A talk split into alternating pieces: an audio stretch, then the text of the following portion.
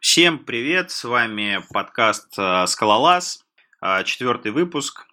Э, и сегодня какое там, 17 да? 17 сентября 2016 года. С вами ведущий Алексей Фомкин из города Королева. Вадим Челышов из Санкт-Петербурга. И Евгений Токарев из Екатеринбурга. Супер! Начнем с новостей, как обычно. А, кому передать микрофон? Ну, давайте я начну, как, как, как сложилось. А, в общем, не так давно проходила конференция э, Scala World а, в Англии, и вот там как-то очень так кратко в виде твита кто-то запустил новость о том, что а, вот зарелизили такой проект Scala э, Fiddle, а, который представляет собой ну, э, такой веб-сервис, э, чтобы можно было по-быстренькому в вебе э, написать скала-код, запустить его интерактивно и посмотреть. Вот. Но как бы на первый взгляд выглядит так, что там пока поддерживается просто некое количество популярных библиотек, а вот что-то свое добавить и запустить, видимо, нельзя еще. Вот. То ну, есть, я ну... не думаю, что это особый минус. Вряд ли так часто кому-то придется записывать в вебе и цеплять какие-то свои библиотечки. Опять же, это как бы можно задетосить всегда, если, я не знаю, выложил какую-нибудь хрень, не знаю, в Central, и там дико их похакал. Если они, конечно, не используют контейнеры. Ну, может быть, да. Вот я просто хочу сказать, что вот э, старый вот наш такой проект известный, как Скалати, и там можно было в комментах подключить. И вот мне, например, как-то раз надо было подключить там какую-то экспериментальную аку человеку, показать, кинуть ссылку, и там ну, за несколько там минут за 30 я разобрался, как это сделать. Все зависимости добавил и типа собрал примерчик, и он работал, запускался. Только там, конечно, не быстро это все работает, но в этом есть удобство. Вот. А как ну, она вообще пишется? Скавачай? Э, скала tie.org. Э, ну, сейчас я в чатик кину нам ссылочку. Так. Поехали дальше. Да, да. Скала 2.12 релиз кандидат вышел. И, собственно говоря, о чем мы хотим упомянуть? Интересно упомянуть, что они все-таки допилили uh, Right Base Tider. Вот. Это то, ну, что мы как раз вот обсуждали, по-моему, в предыдущем выпуске. Не применительно к 2.12, а вообще или в позапрошлом, не помню. Вот. Хо-хо-хо, мы так много выпусков выпустили, что уже не помню, когда что обсуждали. Круто. И, собственно, еще из прикольного, они наконец-то перешли на SBT Санта. Вот я не знаю вообще, а, люди... люди... То есть я был удивлен, на самом деле, что они Anthem собирали. То есть я никогда это не коммитил, никогда сам скал не собирал. Вот. А, но я удивлен, потому что это как бы ад какой-то Anthem собирать. Ну, у них тогда вряд ли были альтернативы. Ну, а как же Мавин да. Шмавин? Ну, вот я тоже помню, я в те времена, когда первый раз начинал э, Java пробовать, тогда как бы э, все примеры были с Антом, и никуда деваться не, нельзя было. Про Мавин как бы можно было услышать уже только когда ты как бы вник в инфраструктуру, в сообщество, и только тогда как бы тебе приходили новые веяния. А, по-моему же, когда там Скаву в 2004 начали пилить, нет? Вряд ли тогда был Маван. Ну, я не помню. В 2004, наверное, Мавина не было, или он был супер непопулярный. То есть я Мавин начал пользоваться в году 2008, но на него можно было перейти, в конце концов, там, в 2008. Я не думаю, что Скала была таким гигантским проектом, чтобы нельзя было перейти на что-то приличное. Ну ладно, да, давайте дальше пойдем.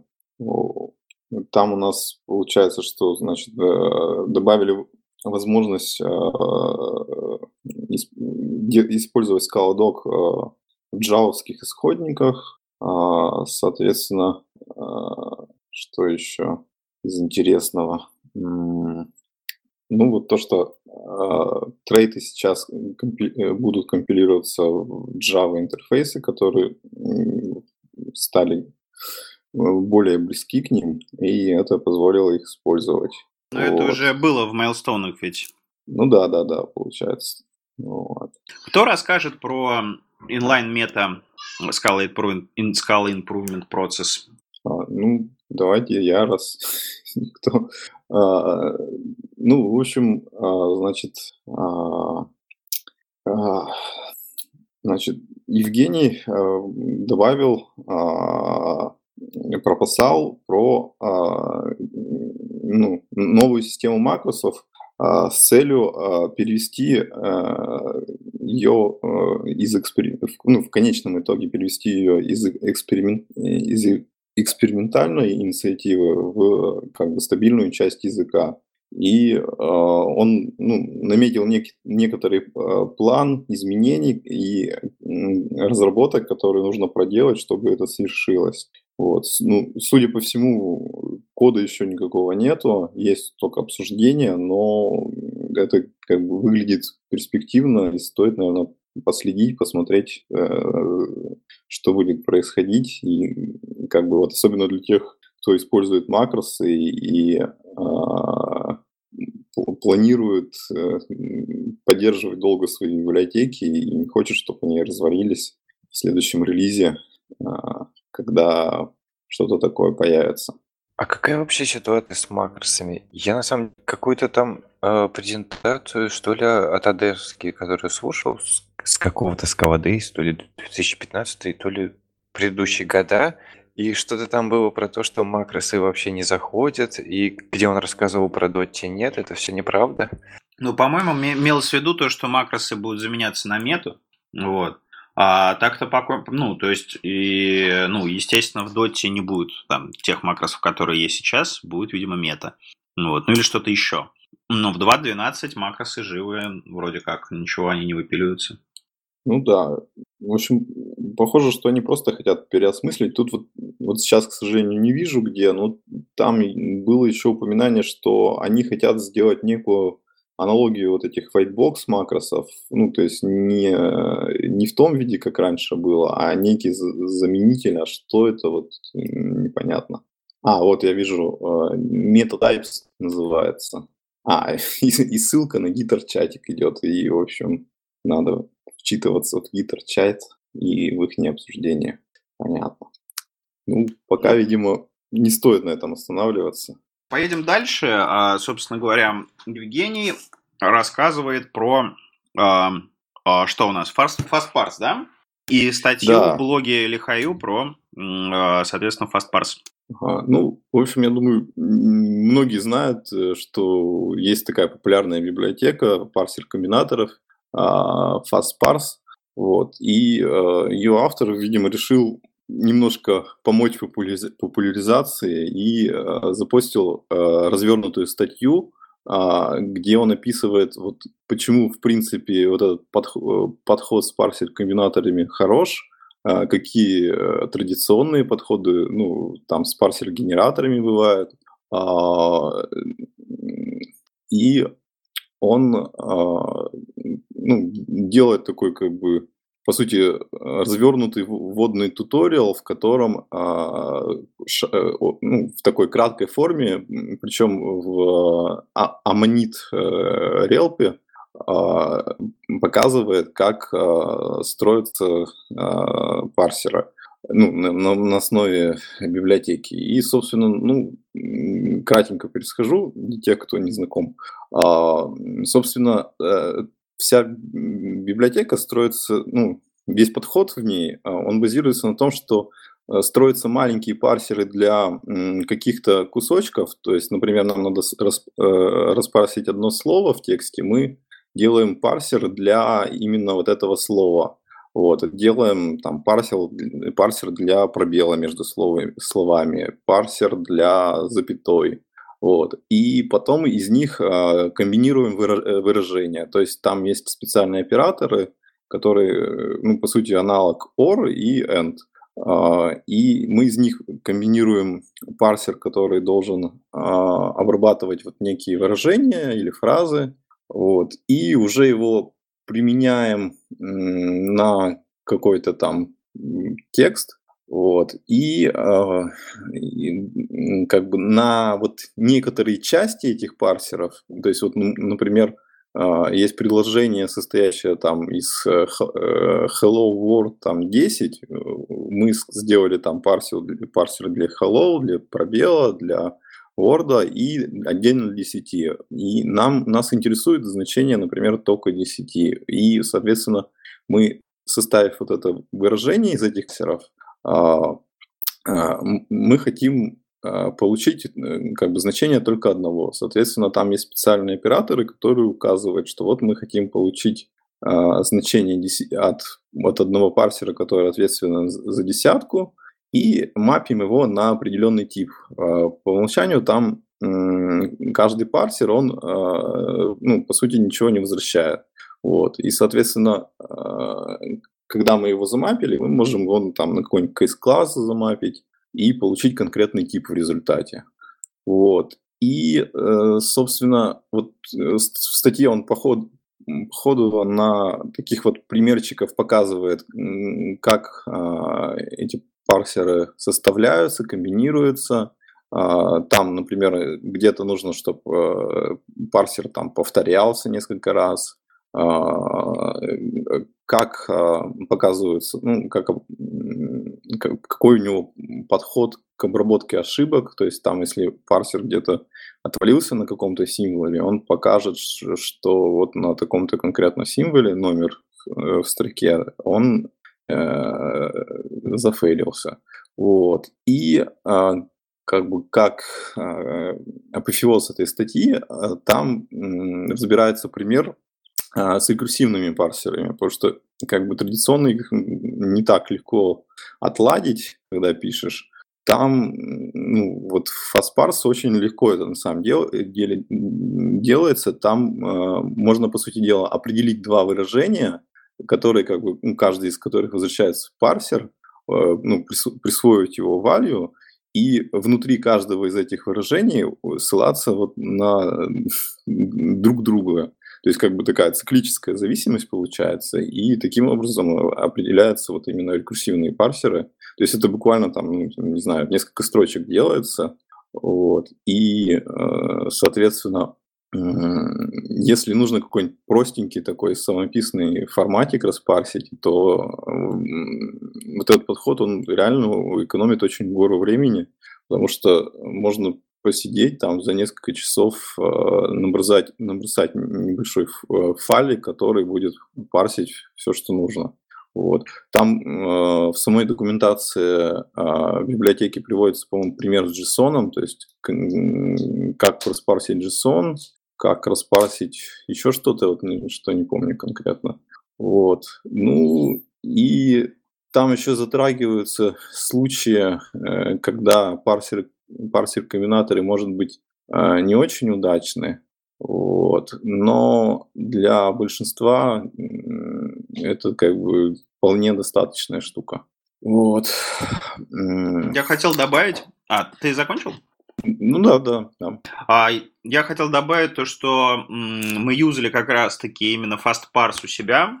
А, фишка, какая фишка? Вот чем FastParse отличается, например, от Parboiled, от Parboiled и от стандартных встроенных парсеров комбинаторов Scala, да, то есть стандартные, ну, кстати, я не знаю, стандартные парсеры-комбинаторы, наверное, работают в Scala.js. Ну, я не знаю, ну, в общем, как бы стандартные парсеры-комбинаторы традиционно считаются не ок, потому что очень медленные, вот, и ну, все их рекомендуют не использовать. Вот, все рекомендуют там использовать, например, Parboiled, но он не работает под Scala.js, по крайней мере, там те версии, которые были раньше. Может быть, сейчас что-то э, подвинулось в этом деле. Вот. А FastParse, именно вот он, ну, как и все библиотеки Lim, они все как бы работают под э, Scala.js и Scala.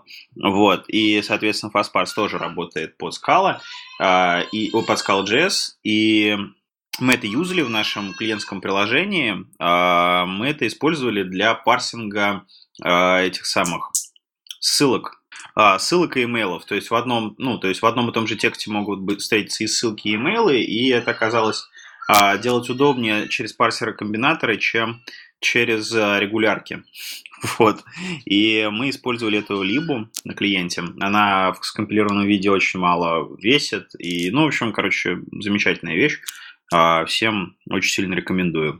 Ну, я хочу добавить, вот мы тут планируем для подкаста обновить сайтикс и сделать подписку, и у нас на гитхабе валяются исходники, и там, в общем, как раз используется эта библиотека, можно будет глянуть, если что, и посмотреть, и что-то добавить там на сайтик наш. Окей, поехали дальше. У нас дальше, в принципе, свободное обсуждение на э, две темы. Первая – это скала для бизнеса. Вот. И вторая – это про удаленную работу. Ребят, с чего начнем? Кто что хочет обсуждать? Какие-то сегодня не хардкорные темы. Ну, у нас мало сегодня, это самое... Витя, я так понимаю, а, ну, сейчас у него много работы, поэтому он пока с нами не может а, записывать, вот, а Алексей заболел, Алексей Романчук, вот, и, ну, то есть, втроем не по хардкорим, вот, так что будем расслабленно обсуждать. Ну, поехали про бизнес. Ну да, давайте про бизнес. Кто начнет? А, я, я, я не хочу начинать. Кто начнет? Ну, смотря с какой стороны начинать. Если вот как бы как, как написано, мне, мне сложно начать. А э, я могу просто как бы рассказать, вот с чем я пересекался, что как бы, ну, я с несколькими людьми как-то на тему скала, вот именно связанной с работой, с бизнесом, э, как-то общался. Вот. И э, вот то, что я видел, вот несколько кейсов, когда вот, ну, оказывалось, что вот скала ну, именно нужна.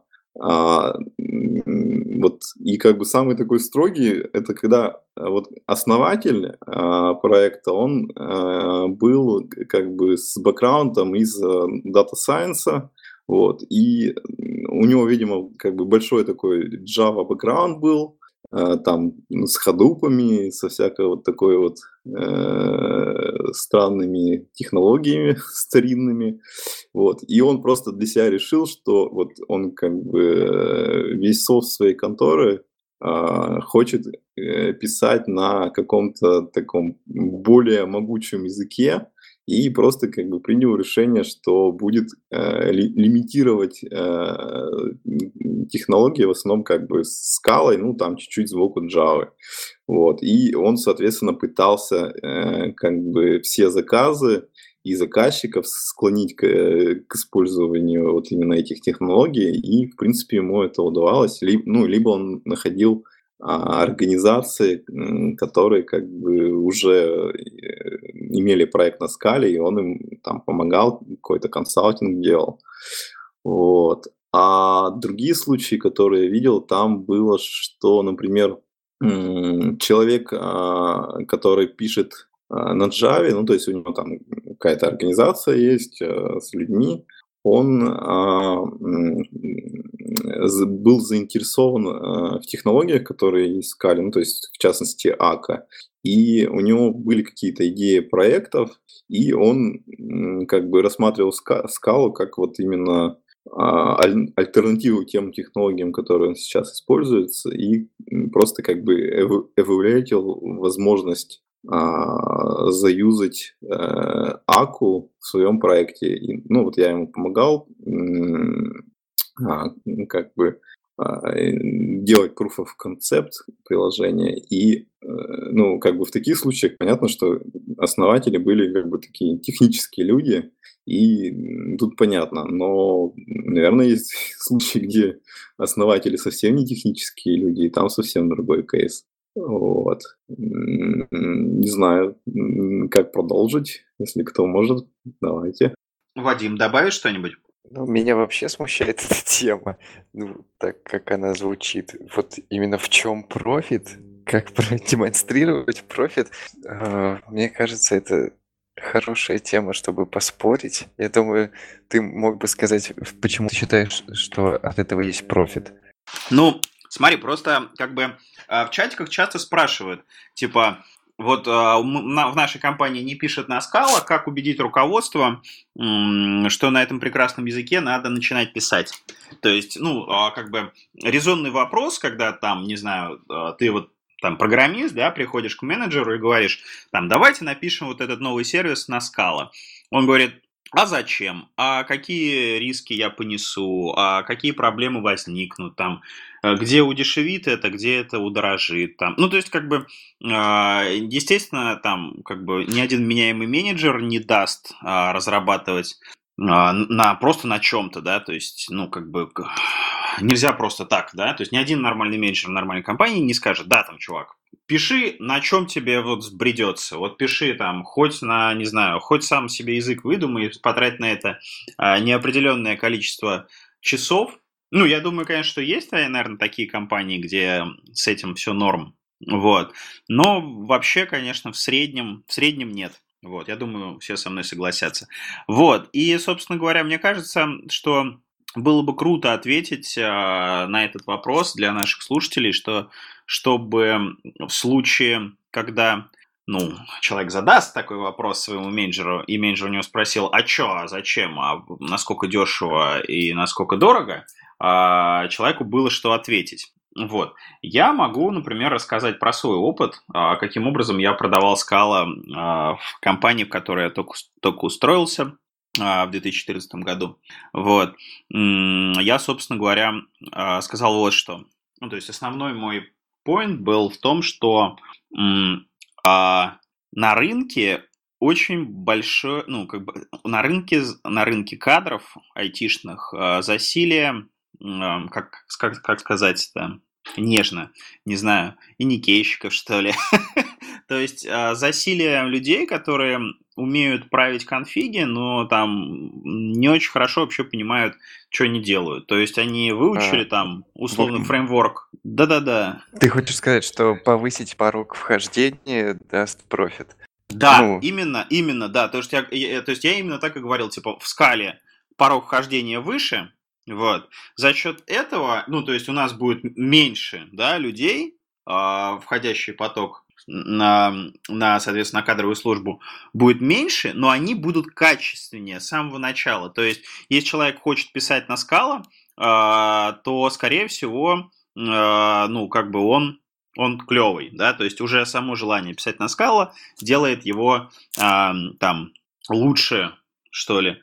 Вот. Ну, это как бы на самом деле оправдалось. То есть это, и это правда, да, то есть, ну, как бы реальные случаи, когда к нам а, пришел, например, там парень, он говорит, я, говорит, а, очень-очень много лет, типа, занимаюсь PHP, вот, а, и как бы вот конца и края этому не видно, потому что я как бы PHP-разработчик, вот, и как бы вот, ну, как бы меня все принимают за PHP-разработчика, и я умею PHP, и иду в следующую PHP-компанию делать очередной PHP очередную PHP работу. То есть хочется из этого дела вырваться.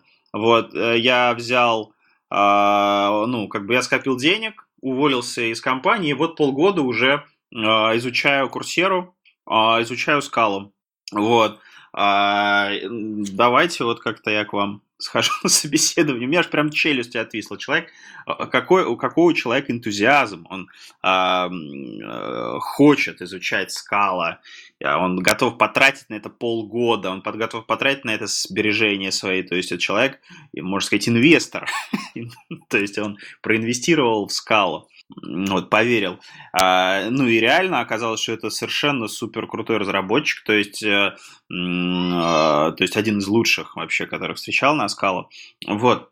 То есть э, это, это здорово, да, то есть приходили очень интересные люди, математики, с глубок... ну, приходили люди с очень глубоким пониманием компьютер-сайенс, вот, ну, то есть команду оказалось набрать проще, если, условно говоря, когда я занимался ActionScript.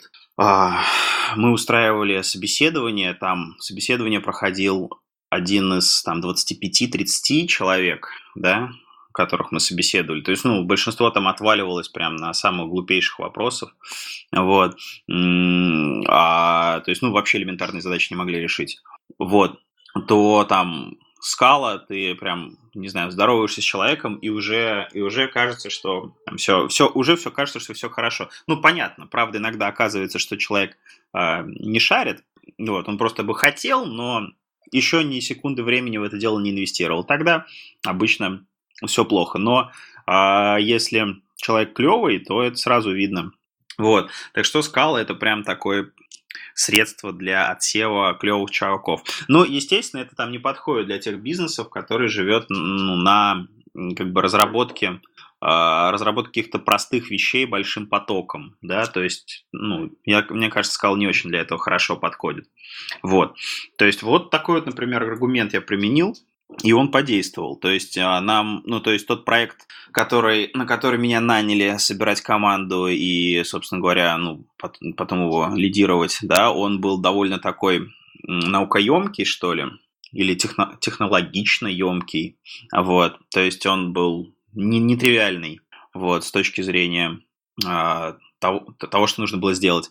Вот, и поэтому вот так, такой аргумент, например, прокатил. Такая история. Да, я, я, кстати, вот эту точку зрения слышал. А, вот э, есть такой человек, как-то Ярон Минский, по-моему, вот в вокал мире из фирмы Jane Street. И вот он где-то в какой-то своей видеолекции рассказывал, что, условно говоря, у него такая же ситуация с, с наемом сотрудником, ему достаточно а, написать письмо в мейлинг-лист, и он уже на следующий день имеет три хороших кандидата. Вот. То есть э, такая маргинальность технологии, на которую он пишет, она э, решает для него проблему наймов э, именно вот как бы тем, что не нужно специально как-то надрываться над поиском сотрудников, а их всегда довольно легко найти. Да, и вот в Haskell комьюнити тоже я слышал про то, что э, как бы предложение предложения меньше спроса. Ну, вообще, конечно, сейчас в Кале, мне кажется, ситуация несколько поменялась, и скал разработчиков дефицит, и многие просто ломятся на модное слово. Ну, по крайней мере, последний там год. А, что еще хотел добавить? А, кстати, про Camel. Вот, э, добро пожаловать в Camel подкаст. Дело в том, что я работал эм, в 2000, с 2008 по 2011 год. Я работал в компании, где бэкенд делался на Camel. Вот. И готов тоже подписаться под э, то, что вот говорит этот товарищ. А можешь еще раз повторить года, я прослушал.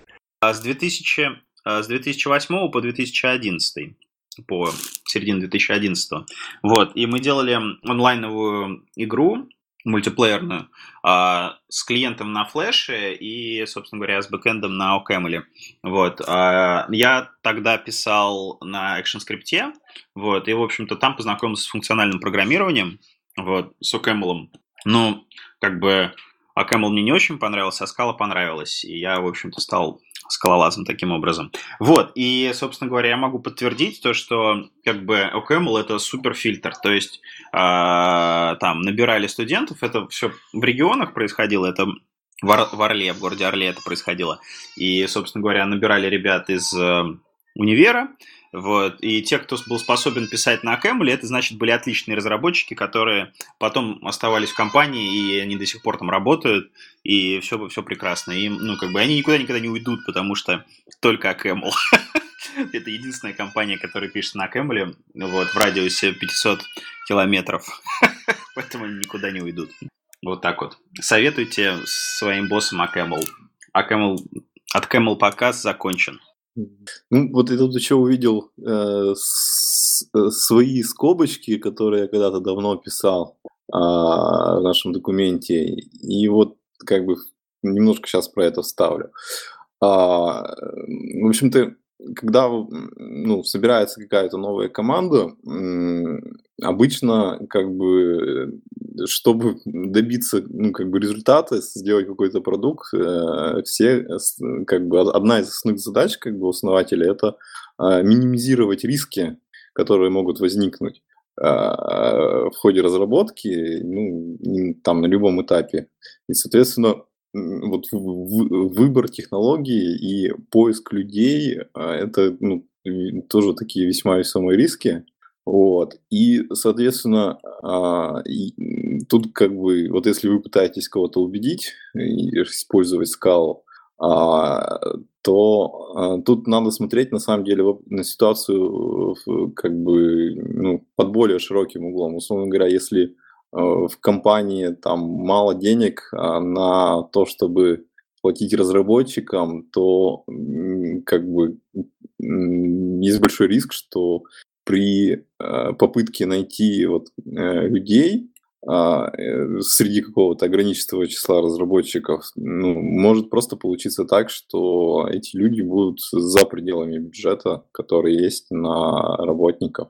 Вот. И, ну, соответственно, точно так же для существующей команды есть риски, что просто как бы команда может не справиться с освоением новой технологии. Просто половина скажет, что э, мы не хотим с этим работать и захотим уйти, и, соответственно, как бы вот эти вот э, все вещи обычно взвешиваются, и на основе них принимаются решения. Соответственно, надо смотреть, как можно эти риски снять. И если надо кого-то убедить, надо помочь ему как бы избавиться от этих рисков. Может быть, удастся, например, найти сразу потенциальных кандидатов каких-то, э, которые э, готовы подключиться к обсуждению. Вот, ну, вот так вот. Вот, кстати, вот ты упомянул а, такую тему, что а, переходить да, внутри проекта с одного языка на другой. Вот а, я бы вообще не рекомендовал эту тему.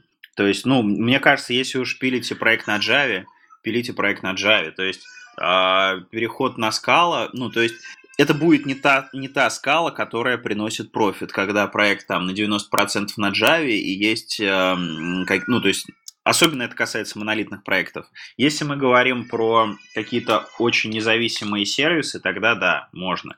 Но мне кажется, что э, переводить проект на другой язык, плюс переучивать команду, мне кажется, нет. Мне кажется, если мы хотим стартовать новый проект и нанимать новую команду, тогда да. Вот тогда да. Ну, да, я про тот случай, когда, например, делали какой-то появился новый, и они хотят часть команды, например, старой взять, а часть нанять. Вот, и, соответственно, тут, ну, как бы сложно решить, что будет лучше писать на новой, но более правильной технологии, либо э, использовать то, что уже половина команды знает. Не, ну если половина команды энтузиасты скалы, это тоже хороший аргумент. А, то есть, ну, вообще, как бы, а, энтузиасты кое-где ценится, да, то есть если сказать начальству, мы, ребята-энтузиасты, мы готовы тут коммититься в это дело, вот, то руководству это может понравиться, например, потому что, ну, опять же, по-разному, зависит от, как бы, корпоративной культуры, что ли, вот, то есть есть компании, где энтузиазм не любят, есть компании, где энтузиазм любят, там, где энтузиазм любит, э, сказать, что вот мы энтузиасты и готовы там новый проект стартовать вот этой частью команды, вот, и мы такие вот все бодрые-бодрые, это круто. Вот, я еще хотел добавить по поводу переходов. Я вот каждый раз, когда слышу где-нибудь или читаю, что там, не знаю, а, у нас там было все написано там на Руби, но мы переписали все это дело на скалу и стало круто. Или мы там переписали это на Go и стало круто. У меня каждый раз, я вот у меня начинается вот когнитивный диссонанс. Весь опыт, который, ну, который у меня есть, он противоречит тому, что я читаю. Я не представляю, как можно работающий проект переписать на какой-то другой язык. Вот э, это просто это отклонение, это отклонение от темы, но может быть обсудим это. Мне кажется, ну это странно, вот прям... что таких статей очень, очень, очень много всегда. Ну, они берут много хайпа, но на самом деле я вообще не представляю, как это работает. Как вы взяли все, бросили весь свой опыт и полностью переписали все на другое. Разве такое бывает вообще в реальной жизни? Не, я представляю, можно постепенно там перейти, если у нас там, условно говоря, микросервисы, да, то есть какой-то не монолит, можно постепенно все переписать. Но вопрос, как бы, ну, как, ну, не то, что зачем, да, ну, то есть я вот не представляю, какой должна быть мотивация, чтобы это сделать. То есть это вот вообще за пределами как, какого, какого-либо прагматизма. Вот, то есть я не знаю, как на, там, на Руби нужно написать, чтобы все было настолько плохо, чтобы нужно было переписывать там на Go или на Scala. Ну, да. ну ладно. Да, ну, я думаю, кажется, все, мы все момент, солидарны, да? А, момент нас, может настать в случае очень большого успеха, когда твой там Python и Ruby уже просто не смогут, и вы выжмете из него все, как, например, там у того же Dropbox. Но я думаю, эти статьи чаще появляются не от таких парней. Хотя и есть наш, у нас примеры, да, там Twitter, LinkedIn, которые... Вот LinkedIn, они же вроде сначала у них а, было... А, что у них было с самого начала? Я слышал, что у них что-то сначала было, потом нет, переписали на Scala, потом это не переписали на Node.js. Ну, может быть, есть. Я вот вспомнил сразу, что вот у Золанда где-то есть, э, ну, там в блогах, где-то есть график, как они переходили с каких технологий, там точно штук 5 графики указывается. Ну, тоже там, по-моему, в начале PHP был и, и так далее, там через Java в скалу и, и еще что-то там. Вот. Можно потом поискать будет. По Золанду вроде как у... Вот в Девзене приходил э, э, Боровиков, по-моему, вот. И правильно ли я произношу фамилию? Если что, извиняюсь. Вот, он рассказывал, что они там Золанды что-то на скалу сейчас переписывают, и этого еще нет в проде. Вот. Тоже, наверное, интересно к этой теме, если послушать. Это какой-то из выпусков Девзена с Боровиковым. Ну, я, насколько понял, у них как бы там реально около тысячи разработчиков, поэтому это, скорее всего, просто одна из команд, и что в остальных происходит, никто не знает. Вот. А, Окей, я... перейдем а, что? Просто, я просто хотел сказать, сейчас я там добавлю или в чате кину, там есть у Золанда такой графичек, э, течь радар, и там большой-большой такой график с технологиями, которые они используют, эволюциют и, и э, как бы отказались от использования. Очень интересно посмотреть. Ну, шоу-нотус, там интересная ссылка, так просто. А я, кстати, нашел статью на Хабре в переводе, причем парни из чатика Виктор Тараненко, э, да, Вирджиния Скаус важна, как раз тему э, того, стоит ли убеждать переходить на скалу или нет. Окей, перейдем к удаленной работе. Кто вообще из вас работал или работает удаленно? Давайте я начну с себя.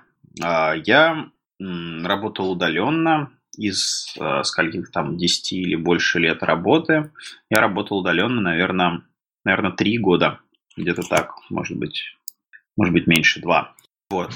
А, и я хочу сказать, что удаленная работа это, в принципе, добро. То есть, а, вот как бы та компания, где я сейчас работаю, и до этого там моя собственная маленькая компания, а, ну, как бы режим работы был устроен так, что человек может работать и в офисе, и удаленно.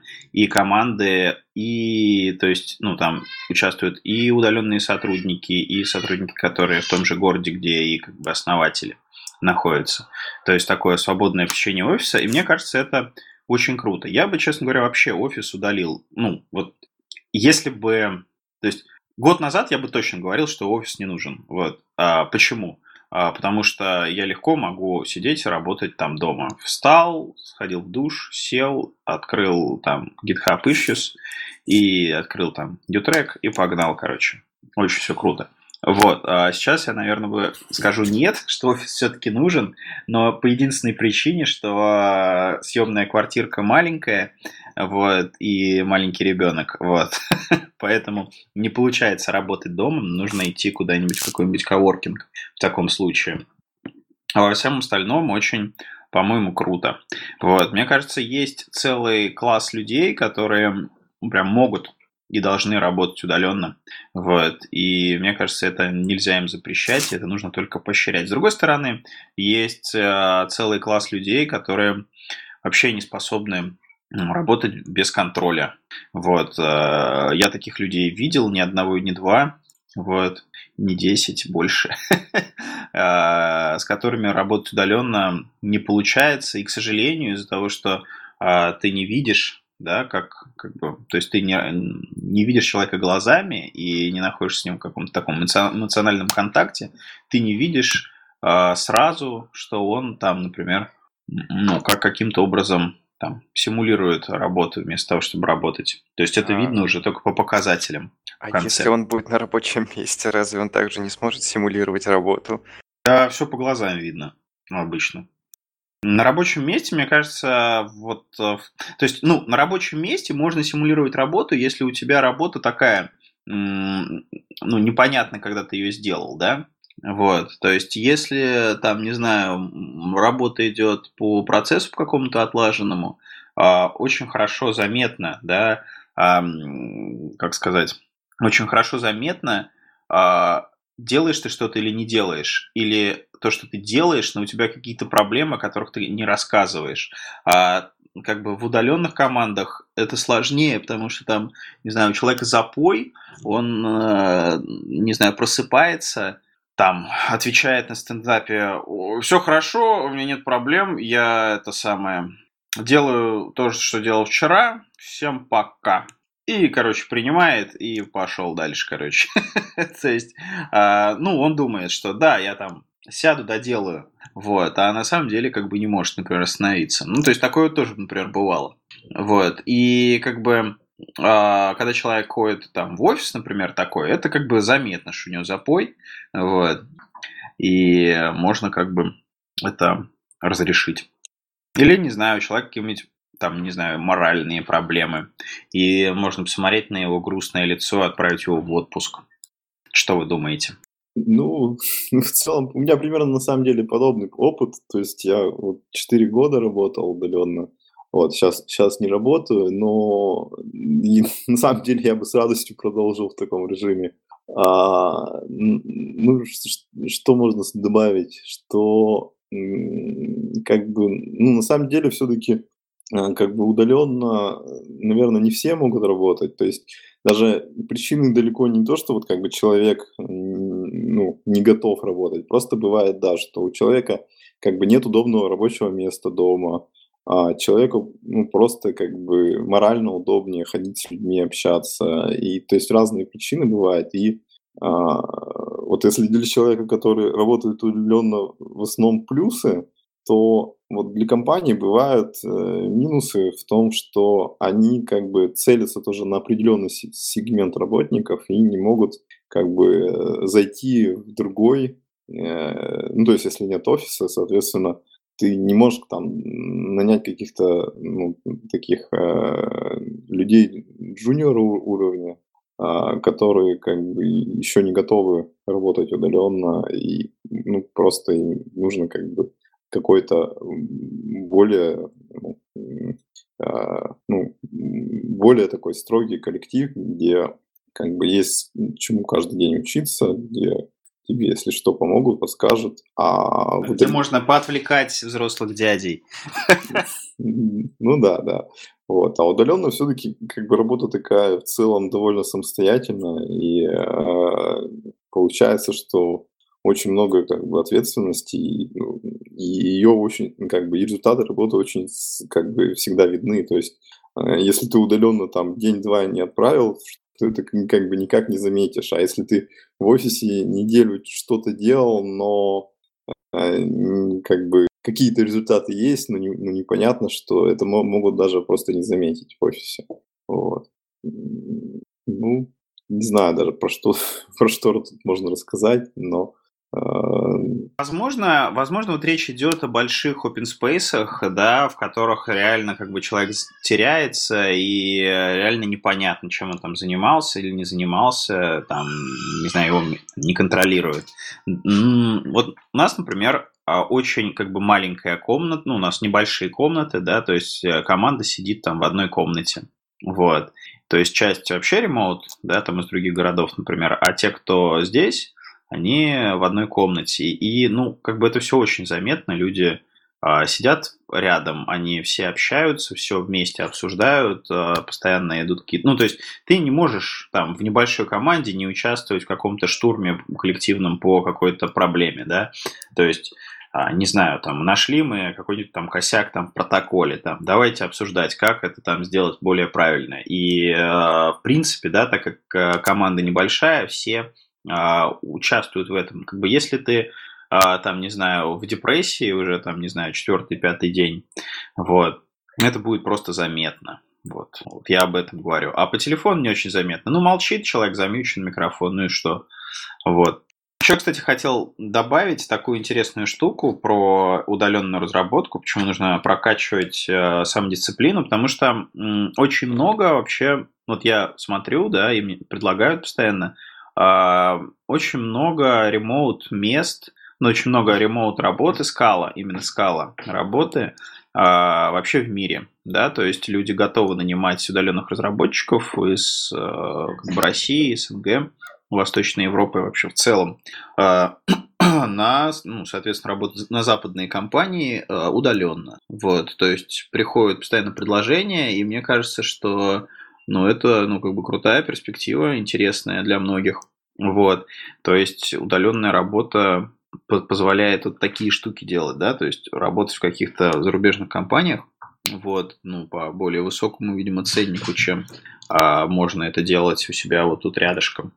Вот. И в скале это актуально. То есть очень, мне кажется, большой процент а, удаленных мест, в отличие от, а, там, не знаю, той же там Java и какого-нибудь.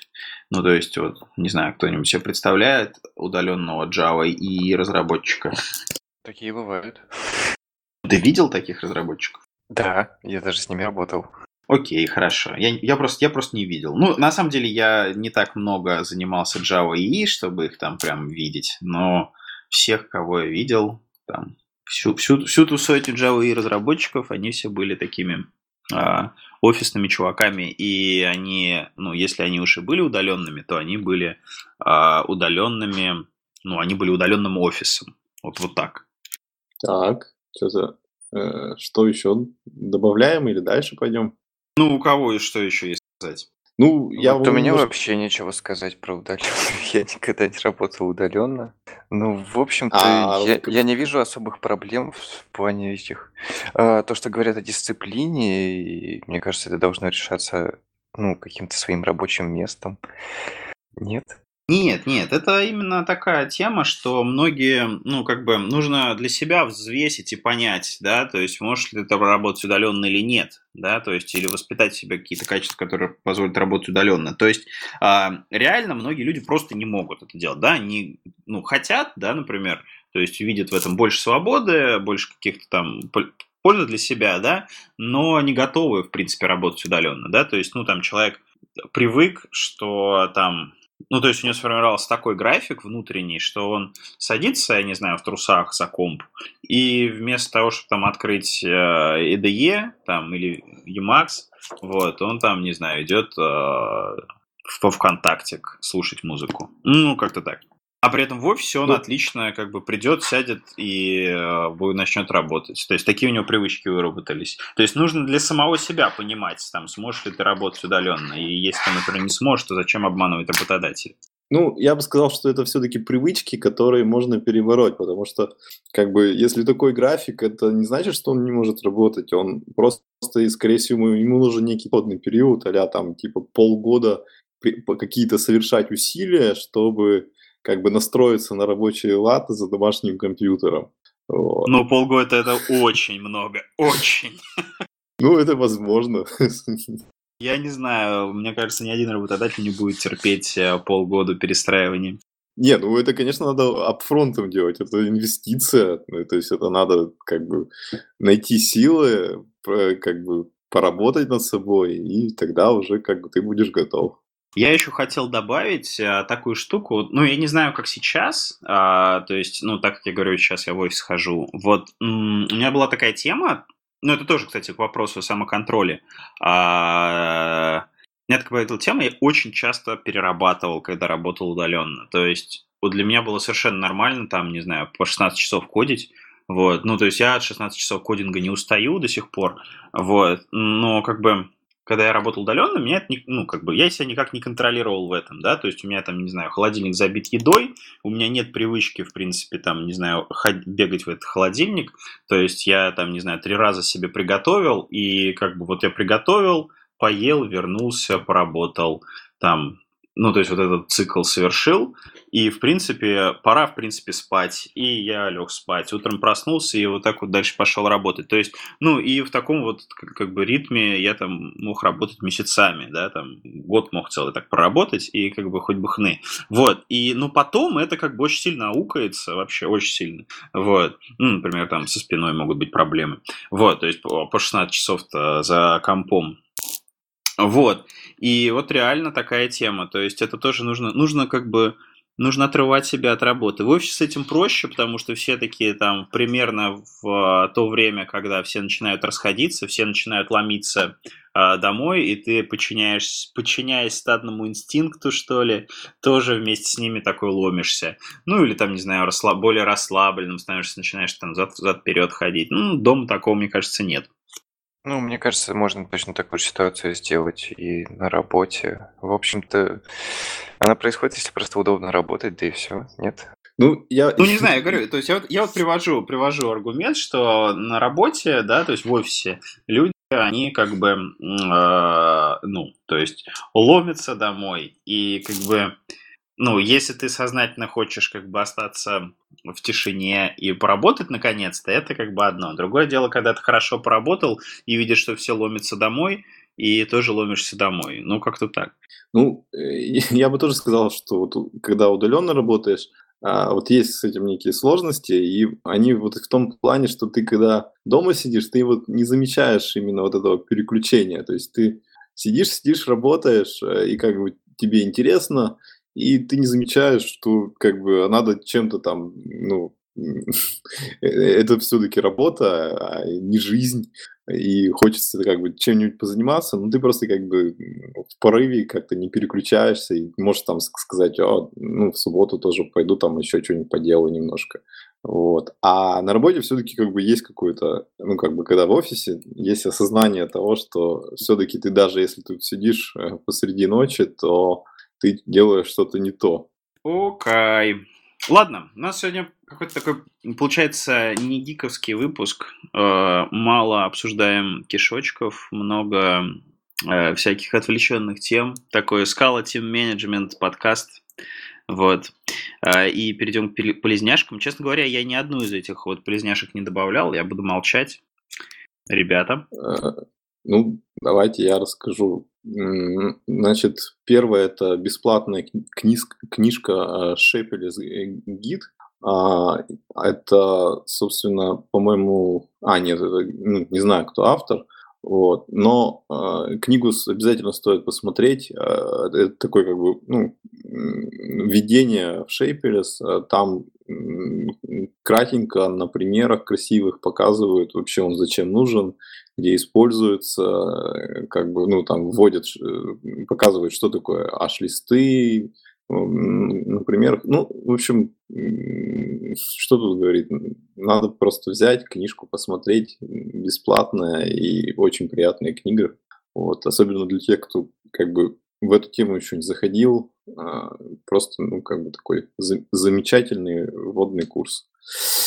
Вот. Дальше, а, значит, Cake Solution э, запустили э, такую небольшую подборочку, называется э, Scala Starter Kit, в которой они собрали, в принципе, как бы такой план, как учить скалу. То есть они подобрали, какие рекомендуются книги, а, какие блоги надо почитать, а, какие курсы пройти можно. А, ну, в общем, для тех, кто только начинает изучать скалу, вполне такой неплохой планчик. И вот из, из незнакомого я вот тут там увидел такой проект, называется Scala Exercises.org, и там такие э, как бы пошаговые туториалы по а, разным частям э, скалы, в том числе есть э, как бы курсы по, по Cats и по Shapeless. Вот. Тоже, в общем, стоит глянуть. Вот.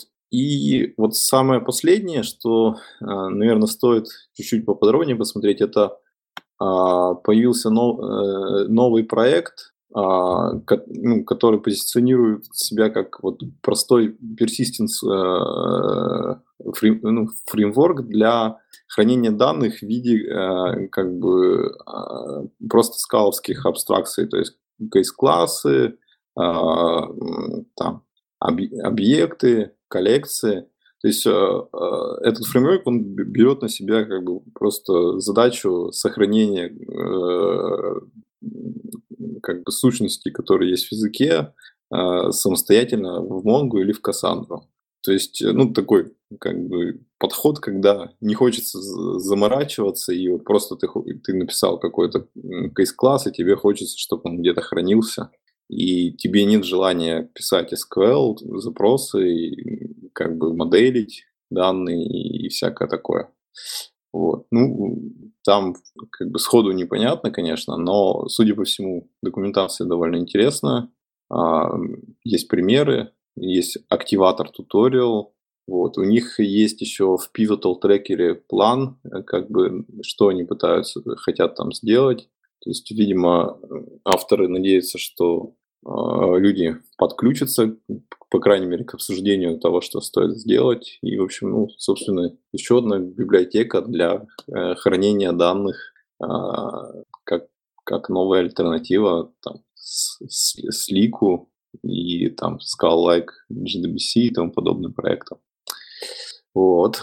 А. Прикольно. А я хотел... Да... А, да? Что? Да, я да, перебил кого-то? Нет, никого не перебил. А, я хотел еще добавить библиотечку такую. Это CRJDT. Это Conflict Free Replicated JSON Data Type in Scala.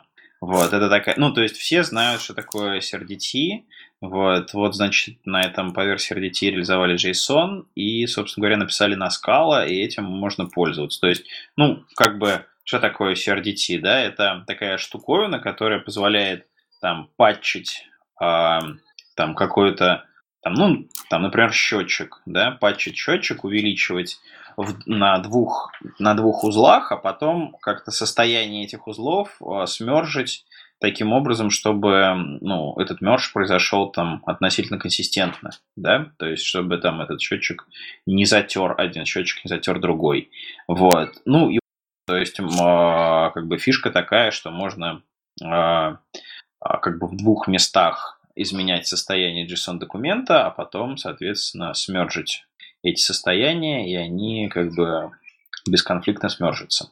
Вот такая вот штука, это написано Scala, и вроде бы работает со Scala.js. Можно смотреть, пробовать, наверное. Вот такая штука. А еще я хотел рассказать э, про унижение. Вот. Э, короче, я сам себя унизил. Э, есть такой сайт э, Hackers Rank. Вот. А, на нем можно решать всякие задачки. Вот. А, я перешел, а, перешел у него по ссылке Юры Жлобы. Вот это такой ирланд парни из Минска. Вот. А, ну и, соответственно, я такой думаю, ну, как бы я такой замечательный программист на функциональных языках. Сейчас пойду, короче, и решу все задачки, которые у них есть по функциональному программированию.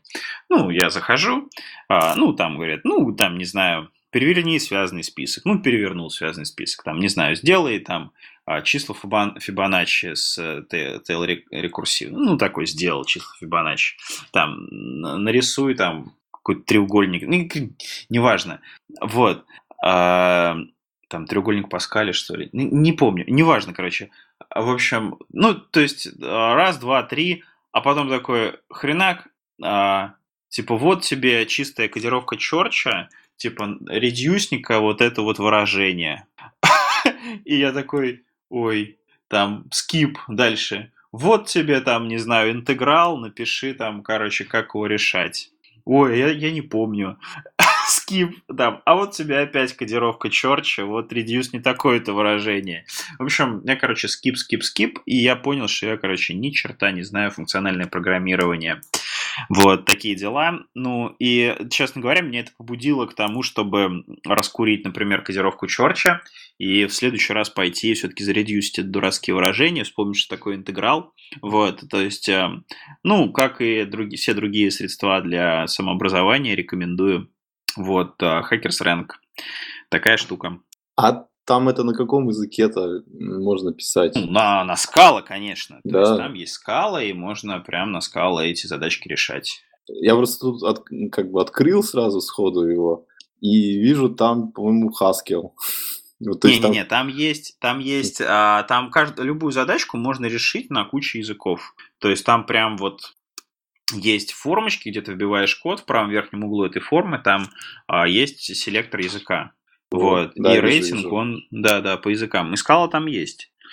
Вот, то есть я на скале эти задачки решал, конечно. А, ну, прикольно, да.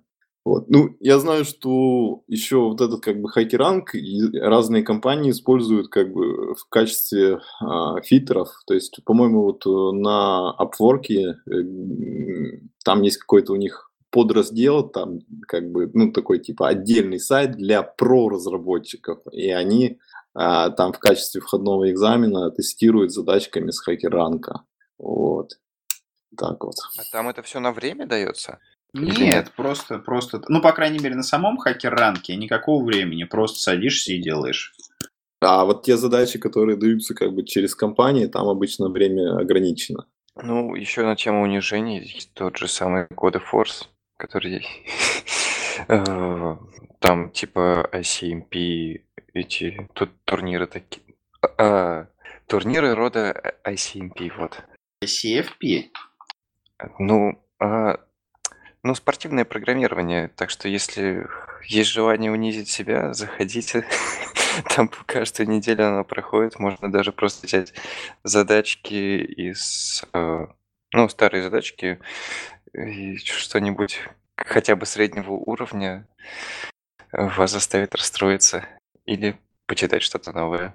Мне кажется, такие штуки, они очень помогают вот, э, ну, как бы синдрома скала мнения, самомнения, в смысле, я имел в виду. Ну, понимаете, о чем я, да? То есть мы такие скала-чуваки, такие крутые, вот, э, лучше, чем эти джависты, и тем более какие-то ПХПшники, и там, не знаю, вот. А, а тут такой хоп, ну-ка, зарядись кодировку, черче. Вот, и сразу понимаешь, что есть все-таки умные ребята на свете, и это не ты. Будем сворачиваться. В принципе, темы у нас кончились. Сегодня мы в таком сокращенном составе. А, это был Скалолаз подкаст, а, четвертый выпуск, записанный 17 а, сентября 2016 года. Вот, с вами был Алексей Фомкин из города Королева. Вадим Чевышов из Санкт-Петербурга. И Евгений Токарев из Екатеринбурга. Пока!